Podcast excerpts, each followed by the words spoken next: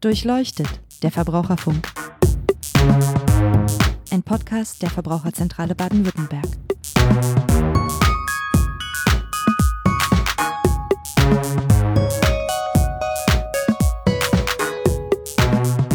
Hallo und herzlich willkommen zu Durchleuchtet der Verbraucherfunk, dem Podcast der Verbraucherzentrale Baden-Württemberg.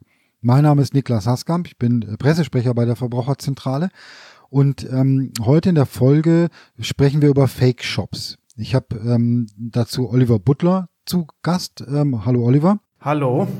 Okay, hallo. Also, ähm, Oliver Butler ist bei uns in der Verbraucherzentrale Referent für äh, Telekommunikation, Internet und Verbraucherrecht und bei ihm liegen eben die Fälle oder landen die Fälle ähm, auf dem Tisch, wenn es äh, Beschwerden zum Thema Fake Shop gibt.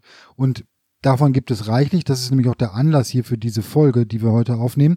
Ähm, es haben sich nämlich die Beschwerden bei uns bei der Verbraucherzentrale 2020 im Vergleich zu 2019 zum Thema Fake Shops ja vervierfacht. Das ist schon ein ganz ordentlicher Anstieg. Und daher die Frage erstmal vielleicht an dich, Oliver damit wir wissen, worüber wir reden, was ist denn eigentlich überhaupt ein Fake-Shop? Und äh, dann kommen wir nachher noch auf die, die konkreten Beschwerden und so weiter zu sprechen. Aber erstmal kurz so eine, so eine Definition. Was, was verstehen wir unter Fake-Shop? Ja gut, zunächst müssen wir erstmal sagen, ähm, vervierfacht ist fast noch zu wenig. Wir sind ja nach den bereinigten Jahresendzahlen schon bei knapp fünfmal so vielen ähm, Beschwerden im Gegensatz zu 2019. Okay, also noch schlimmer, als ich gesagt habe. Genau, es ist eigentlich sogar noch schlimmer. Ähm, aber ähm, was ist ein Fake-Shop? Ein Fake-Shop ist letztlich ein Online-Shop, der trotz Bezahlung keine Ware oder nur minderwertige Ware liefert. Der Shop an sich ist also ein Fake. Okay, und das ja hängt vermutlich oder kann man sagen, dass das mit der Pandemie jetzt auch zusammenhängt, dass mehr Leute online äh, einkaufen wollen? Haben wir dazu Erkenntnisse? Ja, man muss natürlich feststellen, dass pandemiebedingt und durch den Lockdown und Schließung der Geschäfte viel mehr Leute online unterwegs sind und dadurch äh, wurden natürlich auch kleinere Einkäufe verstärkt ähm, online durchgeführt und so dass da durch diese erhöhten Bestellvorgänge natürlich auch immer mehr Leute auf so einen Face-Shop mal reinfallen, ist dann quasi die Schlussfolgerung. Und das ist ja, also weil du das mit den Zahlen jetzt gerade schon gesagt hast, das, was bei uns ankommt, ist ja wahrscheinlich nur die Spitze des Eisbergs. Ne? Also ich meine, wir nehmen das zwar auf, wenn es zu uns in die Beratung kommt, beraten dazu auch, ähm, aber es gibt da doch wahrscheinlich noch eine relativ hohe Dunkelziffer, oder?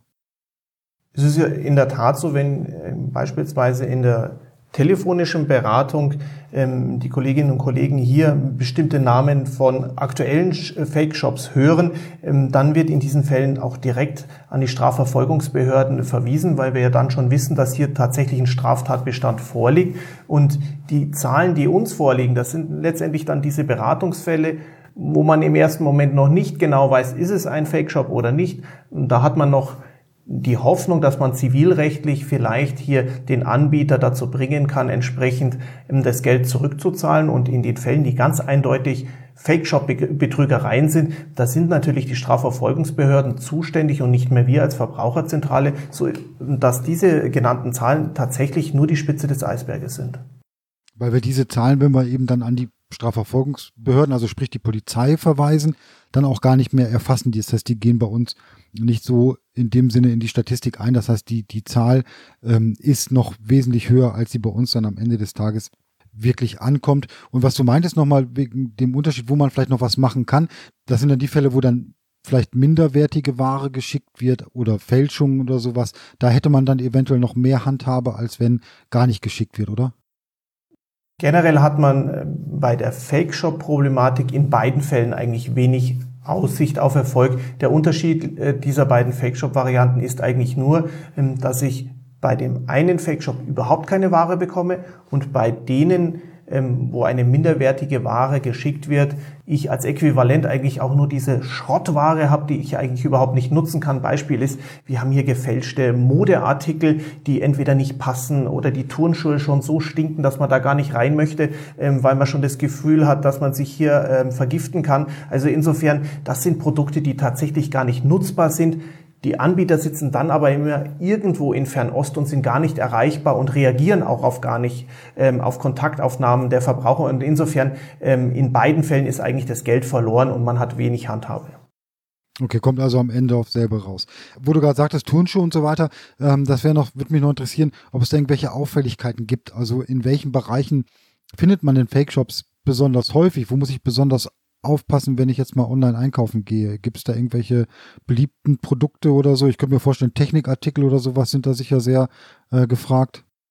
Also statistisch haben wir feststellen können, dass äh, Fake-Shops sich gerade im Bereich Mode und Elektronik befinden. Man merkt aber auch, dass diese Fake-Shop-Betrüger sich ganz schnell den aktuellen Geschehnissen anpassen können. Und gerade am Anfang der Pandemie, da gab es am gesamten deutschen Markt wenig Hygieneartikel wie Atemschutzmasken oder auch Desinfektionsmittel. Und da wurden dann im Internet gerade diese Artikel dann verstärkt angeboten. Und äh, während des Lockdowns hatten die Menschen dann natürlich auch ein bisschen mehr Zeit, sich um Haus und Garten zu kümmern. Und dann hatten so ein bisschen die Wohnaccessoires und Gartenartikel Hochkonjunktur bei den Fake-Shop-Betreibern. Aber insgesamt äh, muss man feststellen, Mode und Elektronik ist eigentlich die unangefochtene Nummer eins der Betrüger.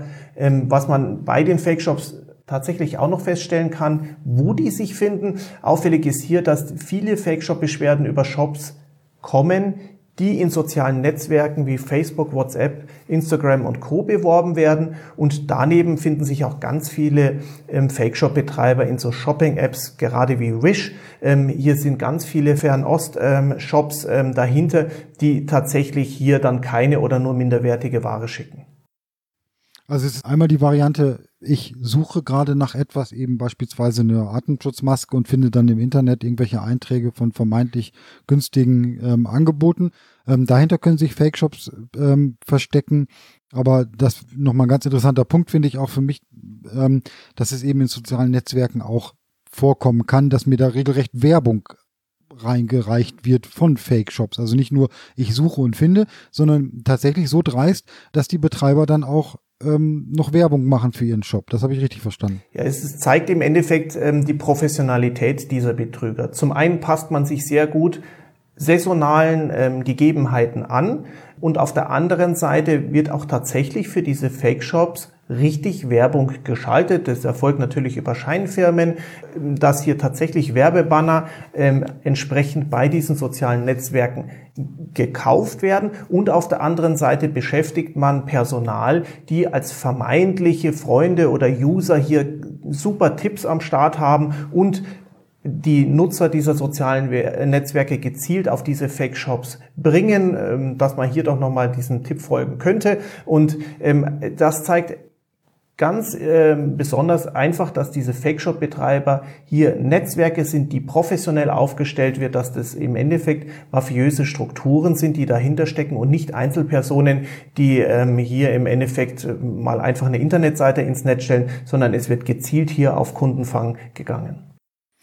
Wie läuft das dann ja konkret ab? Wie muss ich mir das vorstellen? Du hast vorhin schon mal gesagt, mal gibt es gar kein Geld, mal gibt es ja minderwertige oder gefälschte Ware, aber so ganz konkret, ich gehe auf so eine Seite, denke mir, Mensch, das sieht ja super aus, ähm, günstig ist es auch noch, dann ähm, packe ich das Produkt in meinen Warenkorb. Ähm, wie geht's dann weiter? Was, was, was läuft dann ab und wie endet das Ganze?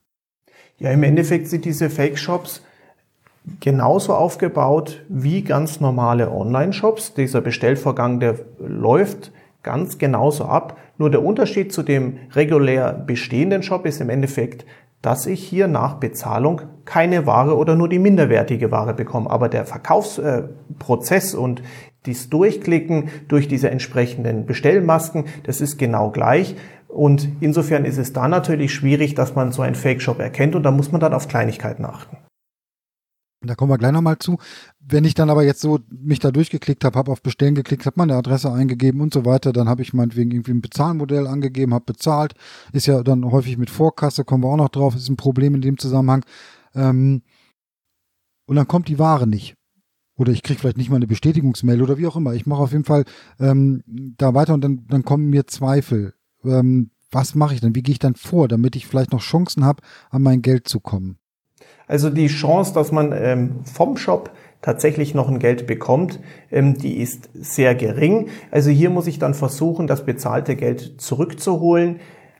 Das funktioniert äh, in manchen Fällen, äh, indem ich mich dann direkt an meine Hausbank wende, sofern ich ähm, hier per Vorkasse bezahlt habe, dann natürlich nicht sekundengenau Gelder weitergeleitet wird und auch bei der normalen Überweisung habe ich der Prozentsatz ist allerdings sehr, sehr gering. Hier eine kleine Chance tatsächlich mit der Hausbank ein Weiterleiten des Geldes zu verhindern. Ähm, habe ich per Kreditkarte bezahlt, gut, da wird nur turnusgemäß dann tatsächlich ähm, mein Konto belastet. Da hat man etwas mehr Zeit, aber mein Appell wäre hier, relativ schnell zu handeln. Zum einen versuchen, das Geld zurückzuholen, und auf der anderen Seite sofort Strafanzeige zu stellen. Der Vorteil ist hier, wenn man Strafanzeige stellt, das würde ich auch online machen, da hier dann im Endeffekt gebündelt viele Probleme direkt bei dem entsprechenden Sachbearbeiter ankommen und nicht auf die einzelnen Polizeiwachen zu gehen, weil da dann im Endeffekt immer nur Einzelfälle aufkommen und dann eine große Struktur nicht erkannt werden kann durch den einzelnen Polizeibeamten vor Ort.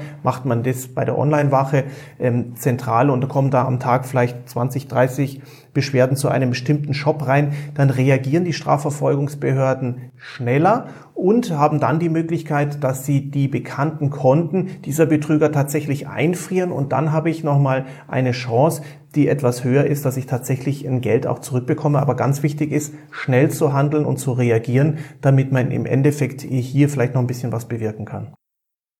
Okay, äh, Online-Wache kenne ich nicht. Das ist, das finde ich im Internet. Das ist eine Seite der Polizei, wo man dann eine Stadt in die in die ähm, örtliche Polizeiwache zu gehen, wo ich dann nur Anzeige aufgeben kann, ja? Genau, also es ist mittlerweile ähm, eigentlich in jedem Bundesland möglich, dass ich ähm, hier online eine Strafanzeige ähm, aufgeben kann. Ähm, unter Online-Strafanzeige in Baden-Württemberg heißt es Online-Wache der Polizei Baden-Württemberg. Das findet man eigentlich, wenn man es ähm, über ein Browser sucht, relativ schnell. Und das ist eine ganz einfach gestaltete Datenmaske, wo ich meine Daten im Endeffekt eingeben muss. Ich derjenige, der die Strafanzeige stelle. Und ich muss natürlich angeben, warum ich hier eine Strafanzeige stelle. Und dann schickt man das ganz bequem über dieses Online-Formular ab. Du meintest gerade, dass man, wenn man Geld überwiesen hat oder mit Kreditkarte bezahlt hat oder so, möglichst schnell handeln soll, weil das nicht in Sekunden dann weg ist. Aber ähm, ich brauche ja doch in der Regel, oder wie ist da deine Erfahrung, ich brauche doch eine Weile, bis ich überhaupt gemerkt habe, dass da was schiefgelaufen ist. Ne? Also in der Regel vergehen ja ein paar Tage, bis ich dann denke, ups, da kommt ja gar nichts und so weiter. Ähm, dass ich das sofort nach der Bestellung merke, ist doch eher selten, oder? Gar nicht so selten, da manchen Leuten natürlich direkt nach dem Bestellen schon Zweifel aufkommen. Man hat vielleicht im Freundeskreis was gehört, man hat irgendwo im Internet was Negatives über diesen Anbieter erfahren, so dass hier Zweifel aufkommen. Aber in der Tat ist auch in ganz vielen Fällen es zum, im ersten Moment gar nicht ersichtlich, ob es tatsächlich hier ein ähm, regulärer Shop ist oder ein Fake-Shop-Betreiber. Und ähm, dann beginnt ein Spielchen. Die Fake-Shop-Betreiber, die bieten teilweise auch sogar eine Service-Hotline-Nummer an, die ruft man an, dann wird man hingehalten, man schreibt E-Mails an die Service-Adresse ähm, und ähm, dann werden Lieferschwierigkeiten oder Probleme mit einem Zulieferer vorgetäuscht ähm, und so wird der Kunde bei Laune gehalten, sodass man sich natürlich noch nicht gleich direkt an die Polizei wendet. Und erst wenn man jetzt hier vermehrt nachfragt, dann ist man ähm, tatsächlich äh, für die Firma nicht mehr richtig erreichbar. Dann merken die Firmen auch, wenn die Beschwerden zu viel sind, dann werden vielleicht auch mal Telefone oder auch die E-Mail-Konten abgeschaltet, so dass die Beschwerde irgendwann mal ins Leere läuft. Zumindest kriegt man keine Rückantwort. Und bis dahin dann ist bei ganz vielen Menschen leider schon relativ viel Zeit ins Land gestrichen. Man ist da vielleicht auch ein bisschen zu gutmütig, wenn dann drei, vier, fünf Wochen keine Ware kommt. Ähm, es gibt auch Beispiele, da haben viele Menschen natürlich Verständnis dafür. Man denke mal an die neue Spielekonsole eines bekannten Anbieters, die relativ schnell ausverkauft war. Die war in den regulären Läden auch der äh, lokalen ähm, Anbieter dann relativ schnell ausverkauft, so dass es da bekannt war, dass natürlich so eine Spielekonsole jetzt etwas länger braucht, um zugestellt zu werden. Und insofern kann es da sein, dass man da tatsächlich einige Wochen auf die Ware wartet weil ja am gesamten Markt dieses Produkt nicht mehr vorhanden ist und insofern haben viele Leute Verständnis, wenn der Lieferant, wie in diesem Falle dieser Fake-Shop-Betreiber, dann angebliche Lieferschwierigkeiten hätte. Okay, ähm, das, aber das, das hätte ich auch nicht gedacht, dass die dann tatsächlich sogar ein Telefon haben, wo jemand dran geht. Also wirklich, um die Leute noch einzulullen, hinzuhalten, damit sie eben möglichst nicht zur Polizei gehen oder irgendwie versuchen, ihr Geld zurückzubekommen. Das ähm, klingt schon nach einer relativ professionell organisierten Masche, muss ich sagen. Hätte ich nicht gedacht. Und ähm, das gibt es natürlich unterschiedliche Gruppierungen. Die eine Gruppe, die bietet hier noch eine Service-Nummer an, andere haben überhaupt keine Kontaktmöglichkeiten. Ähm, und diejenigen, die tatsächlich eine Nummer anbieten, da muss man aber nicht glauben, dass man tatsächlich hier vor Ort auch jemanden findet, sondern da steckt irgendein Callcenter auch im Ausland dahinter. Ähm, die Leute sind hier geschult, die können dann dementsprechend auch Deutsch. Und da wird dann versucht, ein Kundenservice Center im Endeffekt vorzuspiegeln und dass man sich um das Problem kümmert. Und das weckt natürlich noch einen gewissen äh, Seriositätsgedanken, dass man denkt, gut, ähm, das Unternehmen kümmert sich tatsächlich drum, die sind professionell aufgestellt, die haben ein Service Center, ähm, aber dann kommt irgendwann auch keine Rückmeldung mehr und Ware natürlich auch nicht. Also wenn es dann so ist, was wahrscheinlich im Einzelfall sehr frustrierend ist, dass das Geld in der Regel weg ist, dann müssen wir, glaube ich, mal darüber sprechen, was man im Vorfeld machen kann. Weil ich habe es auch gemerkt jetzt, ähm, gerade in Pandemiezeiten, ich habe so meine zwei, drei Shops, da bestelle ich immer, die kenne ich, kein Problem. Aber dann sucht man mal was anderes, was man nicht so regelmäßig kauft. Und dann kommt man halt auf Shops und ich höre den Namen zum ersten Mal. Das Angebot ist okay. Ich habe keine Ahnung, ist das ein Fake-Shop oder ist das keiner? Und ähm, weil es so schwierig ist, sein Geld im Nachhinein wiederzubekommen, ja, gibt's da irgendwelche Hinweise oder Tricks oder, oder Tipps, dass ich erkennen kann oder wo ich ganz einfach prüfen kann, ähm, ja, nee, dann lieber nicht, lass die Finger davon. Es gibt natürlich verschiedene Punkte, auf die man schon im Vorfeld achten sollte. Und gerade bei so neuen Jobs, die man nicht kennt, ähm, sollte man die auf Herz und Nieren eigentlich prüfen. Bisschen stutzig sollte man natürlich werden, wenn es einen ganz besonders auffällig günstigen Preis gibt. Ähm, hier wenn man informiert ist im Vorfeld, dann weiß man eigentlich den Produktpreis und äh, wenn das angesagt ist, das Smartphone, was eigentlich 1500 Euro kostet, plötzlich nur 300 Euro, dann sollte man einfach stutzig werden, auch wenn hier Waren angeboten werden, die eigentlich die bekannten regulären Shops, ähm, die Elektronikhändler, die großen, die man ja hier am Markt schon kennt, wenn gerade die ein bestimmtes Produkt nicht mehr haben und dann so ein neuer Shop angeblich diese Spielekonsole, die heiß begehrt ist, plötzlich noch in Massen vorrätig hätte, ähm, dann ist es sehr auffällig und eigentlich nicht zu glauben und insofern sollte man da vorsichtig sein. Man kann dann natürlich an den Äußerlichkeiten, wir haben schon festgestellt, viele Shops sind ganz professionell aufgestellt. Ja, da ist es an den Äußerlichkeiten nur noch schwer zu erkennen. Aber in der Tat gibt es äh, schon noch einige Online-Shops, die ähm, hier von den Äußerlichkeiten Anlass zur Sorge bereiten, weil vielleicht mit dem Übersetzungsprogramm ganz schlecht übersetzt wurde, die allgemeinen Geschäftsbedingungen, die sind plötzlich in einer anderen Sprache als die Angebotsseite. Vielleicht stimmt auch der URL-Name nicht ähm, mit dem Angebot ähm, überein. Also ein Beispiel, wenn jetzt in der URL steht Malermeister XY und dann werden plötzlich im Shop Handtaschen angeboten. Da kann man sich dann auch schon Gedanken machen, dass der Malermeister normalerweise ja keine Handtaschen verkauft. Also dass man auf das ein bisschen achtet. Wenn jetzt hier Siegel ähm, angeboten werden oder man sich mit schönen Siegeln schmückt, sollte man da einfach mal die Siegel ähm, hinterfragen. Gibt es die Siegel auch? Weil gerade Fake-Shop-Betreiber, die sind grafisch sehr gut aufgestellt und kreieren sich selber neue Siegel. Und wenn man hier schon bestehende Siegel am Markt hat, wie Trusted Shops, da kann man direkt auf das Siegel klicken und wird dann auf die Originalanbieterseite verlinkt, erfährt darüber, wie lange ist das äh, Siegel gültig, ähm, was hat es mit dem Shop auf sich. Ähm, also da kann man das ein bisschen hinterfragen und ähm, vielleicht auch sich ein bisschen schlau machen, was sagen denn andere über den Shop. Und da würde ich nicht empfehlen, nach Sternen und Kommentaren des Anbieters zu gehen. Hier gibt es Firmen, die verkaufen positive Bewertungen und positive Sterne. Also insofern eher nach Negativerfahrungen im Netz suchen und gerade Fake-Shop-Betreiber, ähm, die hier andere Leute schon geprellt haben, die müssen natürlich mit Negativkommentaren im Netz rechnen und die kann man natürlich einfach mal über Suchmaschinen relativ schnell finden. Einfach eingeben Negativerfahrung und dann den Shop-Anbieternamen und dann findet man schon was. Also dann hat man im Vorfeld schon relativ viel getan, dass man hier vielleicht den Fake-Shop schon unterscheiden kann. Und in einem Punkt Vielleicht ist der Shop gut gemacht, man hat sich erkundigt und findet nichts. Und letztlich bei einem Punkt sollte man auf jeden Fall immer stutzig werden wenn dieser neue Shop, obwohl er viele äh, Zahlmethoden anbietet, plötzlich nur noch ein Vorkassemodell hat. Dann kommt ganz gerne dieser Banner, ups, diese Zahlungsmethode ist in deinem Fall nicht möglich, bitte überweise doch an folgende Adresse. Und spätestens hier müssten alle Alarmsignale angehen und die Alarmglocken schrillen, dann im Zweifel lieber die Finger davon lassen und nicht das super Schnäppchenangebot hier wahrnehmen. Es gibt sicherlich dann auch woanders nochmal ein Angebot ähm, und dann hat man schon relativ viel oder das meiste getan, dass man hier tatsächlich auf so einen Betrüger nicht reinfällt. Ja, das ist sehr komplex und tatsächlich muss man sagen, man rennt immer ein bisschen dahinterher, ne? weil äh, was du gerade geschildert hast, sind die diese Fake-Shop-Betreiber eigentlich immer irgendwie eine gute Nase voraus. Ne? Die, die Angebote werden gut gemacht, es sieht alles gleich aus, die Äußerlichkeiten passen immer besser. Also diese erwähnten Übersetzungs- oder andere Fehler, das kommt, glaube ich, immer weniger vor.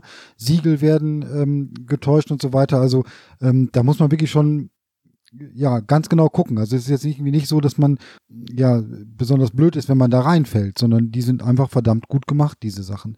Und wo du jetzt gerade Vorkasse nochmal angesprochen hast, das finde ich nochmal einen ganz interessanten Punkt, weil ich meine, Vorkasse ist ja in vielen Bereichen auch üblich, ne? Also ähm, kann ich auch verstehen, wenn ich mir irgendeinen seriösen Shop ein teures Produkt kaufe, dass ich dann ähm, vielleicht nicht das unbedingt auf Rechnung bekommen kann. Aber da gibt es ja auch diese und jene Bezahlmethoden. Die einen sind vielleicht sicherer als die anderen.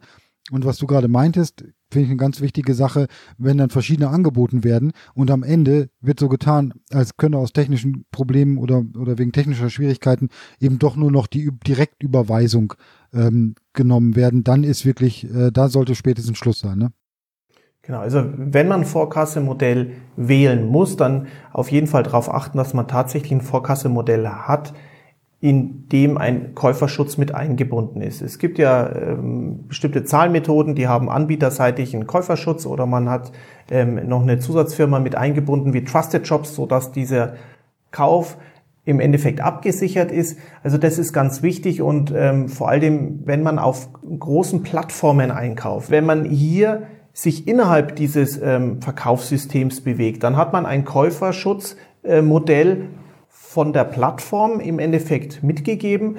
Allerdings kann es auch hier passieren, und diese Betrüger sind ganz findig, die kapern teilweise auch solche bestehenden Shops auf seriösen Plattformseiten und versuchen dann, damit man aus diesem Käuferschutzmodell der Plattform rausfällt, die Besteller tatsächlich dann auch wieder außerhalb der Plattform äh, zu einer Direktüberweisung zu locken. Und insofern ist es da ganz wichtig, wenn man auf so einer Plattform bestellt, muss man sich auf dieser Plattform ähm, befinden und darf nicht aus diesem äh, Bezahlmechanismus äh, rauskommen, da man dann keinen Käuferschutz äh, mehr von der Plattform bekommt. Ähm, das, heißt ja, das heißt ja letztendlich, dass das heißt ja letztendlich, dass auch selbst der vermeintliche oder der vorhandene Schutz einer großen Plattform, eines geschlossenen Systems auch wiederum versucht wird von diesem Fake-Shop-Betreibern dann auszuhebeln. Also das heißt, alles, was, was wir jetzt so auch als Hinweise und Tipps geben, ist gut und wichtig, funktioniert aber nur so lange, bis die findigen Fake-Shop-Betreiber um die Ecke kommen und auch dieses System wieder ausgehebelt haben. Ne? Ja, also ein Beispiel, wie wir es ähm, verstärkt auch mal im letzten Jahr bei uns in der Beratung hatten. Hier waren auch seit Jahren bestehende Shops auf einer großen ähm, Plattformlandschaft im Endeffekt gekapert worden durch diese Betrüger. Dann haben die Kunden hier bestellt. Und beim Bezahlvorgang läuft es natürlich über einen geschützten äh, Mechanismus bei dieser Plattform. Der Fake-Shop-Betreiber, der hat natürlich nur Erfolg, wenn er eine Direktkasse auf sein Konto erwirkt und nicht über dieses Schutzgeldkonto-Modell ähm, der Plattform. Und was hat er gemacht? Er hat im Endeffekt die bestehenden Bezahlmethoden alle abgeschaltet. Dann hat er eine Fehlermeldung im Design dieser Plattform an die Kunden geschickt. Die hatten ja vorher ihre Daten dort hinterlassen. Und ähm, dann hatten die Kunden plötzlich eine E-Mail, angeblich von der Plattform. Da hieß, lieber Kunde XY, leider konnte der Bezahl- oder der Bestellvorgang nicht durchgeführt werden, weil die Zahlung nicht funktioniert hat. Bitte überweise doch nochmal auf folgende Kontonummer, damit wir die schon bereitstehende Bestellung dann tatsächlich auch versenden können. Und dann haben die Kunden gedacht, es kommt direkt von der Plattform und ich muss jetzt im Endeffekt die Direktbezahlmethode auf ein Konto natürlich im Ausland ähm, ähm, sitzend ähm, vornehmen. Und dann habe ich das Problem, dass ich dann nicht mehr den Schutz der Plattform habe. Ich habe mich außerhalb dieser Plattform mit einem anderen, nicht von der Plattform vorgesehenen äh, Bezahlmechanismus äh, begeben und dann äh, genieße ich keinen Schutz mehr. Also da ganz wichtig, selbst wenn man auf so einer Plattform sich bewegt, kann es passieren, dass hier ein Fake-Shop-Betreiber einen seriösen Shop schon übernommen hat und da darf man dann tatsächlich nicht mehr außerhalb der vorgeschriebenen äh, Plattformbedingungen sich bewegen, sonst hat man auch hier keinen Schutz mehr. Okay. Also ich, ich habe schon gesagt, man rennt letztendlich da immer ein bisschen hinterher mit den eigenen Vorsichtsmaßnahmen und so weiter. Und die Beschwerden nehmen wirklich dramatisch zu bei uns und ich denke auch bei anderen ähm, ist das so was gibt es noch für Möglichkeiten? Kann uns da die Politik, das Recht irgendwie weiterhelfen, dass man, dass man da eine Sicherheit oder irgendwas einzieht, äh, was, was mich als Käufer schützt, effektiv schützt? Was wir eigentlich bei jedem Fake-Shop-Fall sehen, den wir bei uns auf dem Tisch haben, dass der Hebel letztendlich beim Thema Vorkasse anzusetzen ist. Gäbe es dieses System Vorkasse, wie wir es heute kennen, nicht, dann hat natürlich ein Fake-Shop-Betreiber überhaupt keinen Grund mehr, sein Geschäftsmodell so weiter zu betreiben. Das Geschäftsmodell ist, ich preise etwas an, kassiere im Vorfeld und bringe dann dem Kunden keine oder nur eine minderwertige Ware. Und insofern, wenn man den Hebel tatsächlich bei der Vorkasse ansetzt, hätten wir das Problem nicht mehr. Okay, also das heißt, man kann, und das werden wir auch tun, da nochmal ähm, ein paar Vorschläge machen oder Ideen entwickeln, womit man das Ganze ja für die Betrüger unattraktiver machen könnte, indem man eben bestimmte Sicherheitsschleifen oder so einzieht. Bis dahin bleibt uns, glaube ich, nur aufzupassen, zu schauen, was ist das für ein Shop? Gibt es irgendwelche, haben wir ja besprochen, Anzeichen dafür, dass es ein Fake-Shop sein könnte? Gibt es vielleicht Bezahlmethoden, wo mein Geld nicht sofort futsch ist, wenn was schief läuft? Ähm, wir haben das bei uns auf der Internetseite auch alles nochmal ausführlich zusammengefasst und den ähm, Beitrag zu den Fake-Shops, den werden wir auf der Seite dieses Podcasts dann natürlich auch verlinken. Okay, also Oliver, ich glaube, wir haben das Thema ganz gut durchleuchtet von verschiedenen Seiten und auch ein paar gute Tipps und Hinweise gegeben. Ähm, hättest du noch was nachzutragen jetzt in diesem Moment? So, ich glaube, ich habe die wichtigsten ähm, Sachen genannt. Im Endeffekt, man kann es zusammenfassen, Augen auf beim Online-Kauf. Und wenn man sich im Vorfeld gut informiert, dann ist man erstmal auf der relativ sicheren Seite. Und wenn dann doch was schief geht, dann tatsächlich schnell handeln, zu uns kommen, bei der Polizei eine Anzeige erstatten, ähm, um zu gucken, dass man noch an sein Geld rankommt. Und ähm, wie gesagt, Informationen bei uns auf der Internetseite. Okay. Oliver, vielen Dank, dass du dir die Zeit genommen hast. Sehr gerne. Und ähm, wenn Sie Fragen oder Anregungen haben, dann schicken Sie uns gerne eine E-Mail an online.vz-bw.de. Abonnieren Sie uns, empfehlen Sie uns weiter und hören Sie beim nächsten Mal wieder rein. Ja, tschüss, eine gute Zeit, bis dahin.